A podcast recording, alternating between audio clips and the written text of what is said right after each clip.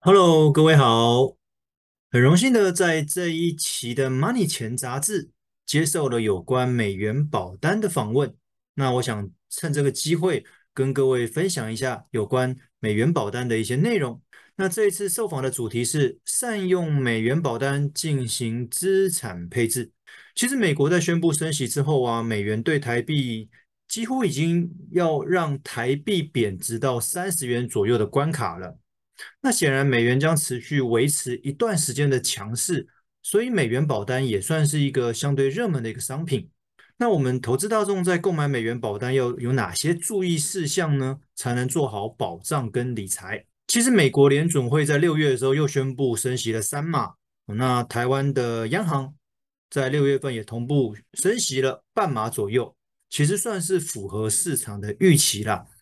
那根据金管会他们的统计资料，今年第一季哦，外币保险商品的新契约保费收入大概有一千六百多亿元，算是蛮多的。那其中美元保单的新契约保费收入大概占了五十八亿元左右，当然占比是最高的。那美元计价的保单简单分大概是传统型跟投资型两种，那传统型占了大概三十七亿美元。哦，比去年同时间增加了二十五趴，但是美元计价的投资型保单呢是相反的哦，新契约保费收入只有二十一亿，跟去年同期反而是减少了二十四趴左右。其实记者是觉得说，由此可知，其实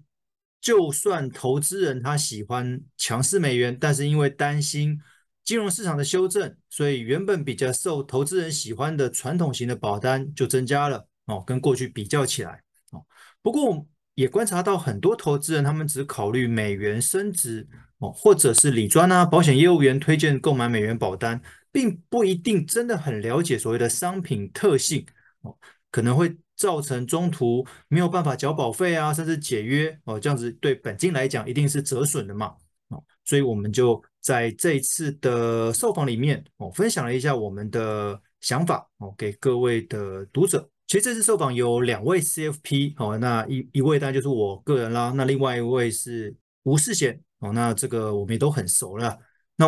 记者首先想要了解的是，美元保单它是一种保险商品，投保前有两件事情要考虑啊。CFP 吴世贤他就提到说，第一个是所谓的投保目标，那第二个是保险期间哦。那这两个一定要自己非常清楚，你投保美元保单的目的到底是什么？那第二个，你到底是买了几年期，规划几年期的？哦，你可能想买短年期的，那你可能就不能挑什么十年期、二十年期的。那反过来也是一样哦。如果你的资金有限，你挑的是长年期的规划哦，长年期的缴费，你就不要选择错误的商品哦，否则到时候缴不出来也很麻烦。那其实记者提到说。我们是不是要预测汇率呢？其实我个人的建议是不要去预测汇率这个东西，及早理财才是首要目标。因为我主要是两个理由：第一个，美元相较于其他的外币，它在国际市场上面的流通性比较高，而且汇率是相对的稳定；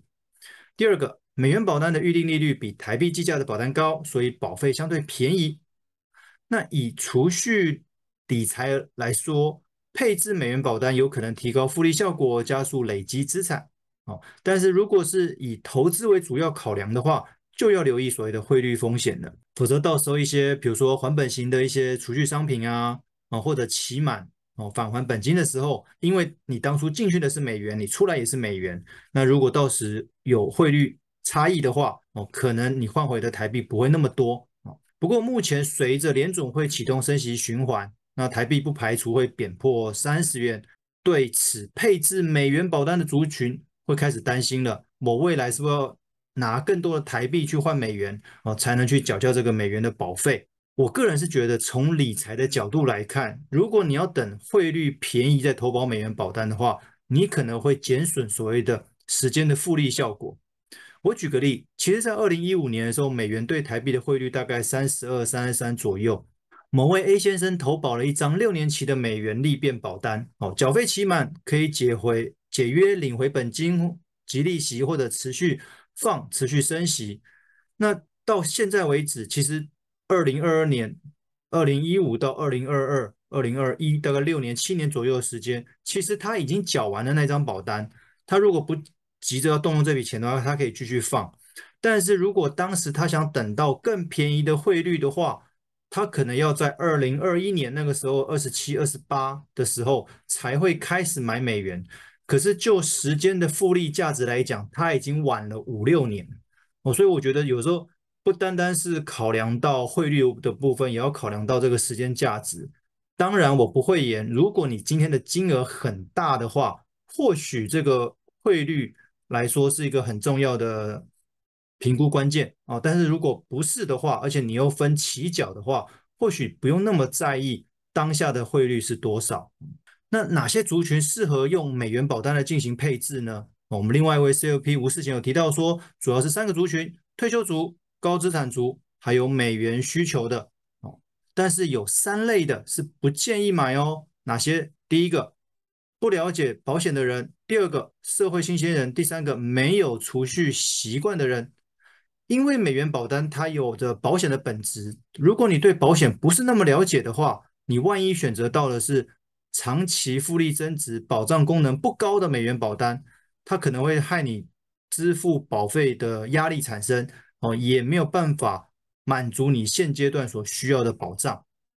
那其次是美元保单，它毕竟是美元计价嘛，那对社会新鲜人或者没有储蓄习惯来讲，第一个，你的台币资产已经不多了。第二个，你的收支管理可能还没有做得很好。你今天如果贸然去投资美元保单，可能让你有限的资金会更紧缩，就没有办法达成保障或者理财的需求。